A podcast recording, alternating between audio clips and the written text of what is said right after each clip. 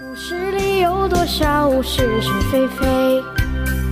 故事里有多少非非是是？《是为官杂技》，作者宋乔，有事了不讲。故事里的事，说不是就不是，是也不是。故事里的事，说是。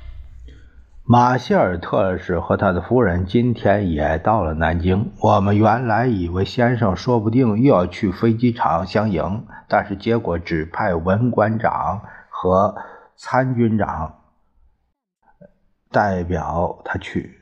听说共产党的谈判代表们还要等几天才能从重庆前来，那么谈判的恢复最快也要一个星期之后。我实在想趁这个机会溜到上海一趟，和十七姨太叙叙旧情，可是又没有办法向侍卫长请假。老杨这两天忙于买房子，一有空就偷着跑出去看看。再过几天，我猜他都可以有资格做房地产剑客了。听他的说法，南京的大小房子差不多都看过了。到了下午五点钟左右，夫人突然传下命令，叫预备车子，说是要去看看马歇尔夫人。特使的行馆是在住宅区的宁海路。这所房子的外表和内容都比黄浦路强得多。听说。呃，那么些张的地毡都是由北平专机运来的，经手人不消说，又是那个大胖子黄日林。马歇尔夫人在大门口等着夫人，他们两个人见面之后很是亲热的样子，至少坐了一个钟头，夫人才告辞出来。回到官邸，一进门就听见先生在发脾气：“怎么一回事啊，大令？”糊涂。他们简直糊涂极了！哎，到底怎么了？为什么这么生气？南京市政府这帮混蛋居然建议我们把官邸搬到西康路从前汪精卫住宅，说是那所房子盖得非常华丽考究，南京没有第二所房子可以比得上。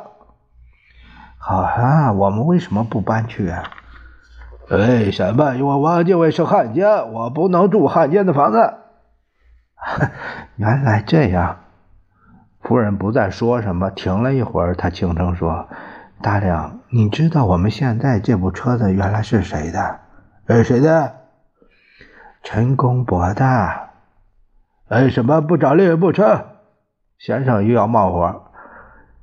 我在南京找不到第二部有装甲设备的车子，而我们车子从重庆运来，起码要十来天。夫人这么一说，先生也就不不作声了。小张后来偷偷的对我说：“先生脾气让人捉摸不定。王精卫住过房子就不能住？难道房子也有汉奸气儿？啊，根据这理由，我们就不该回南京了，因为从前王精卫的汉奸政府就在这儿。”我笑了笑，没说什么。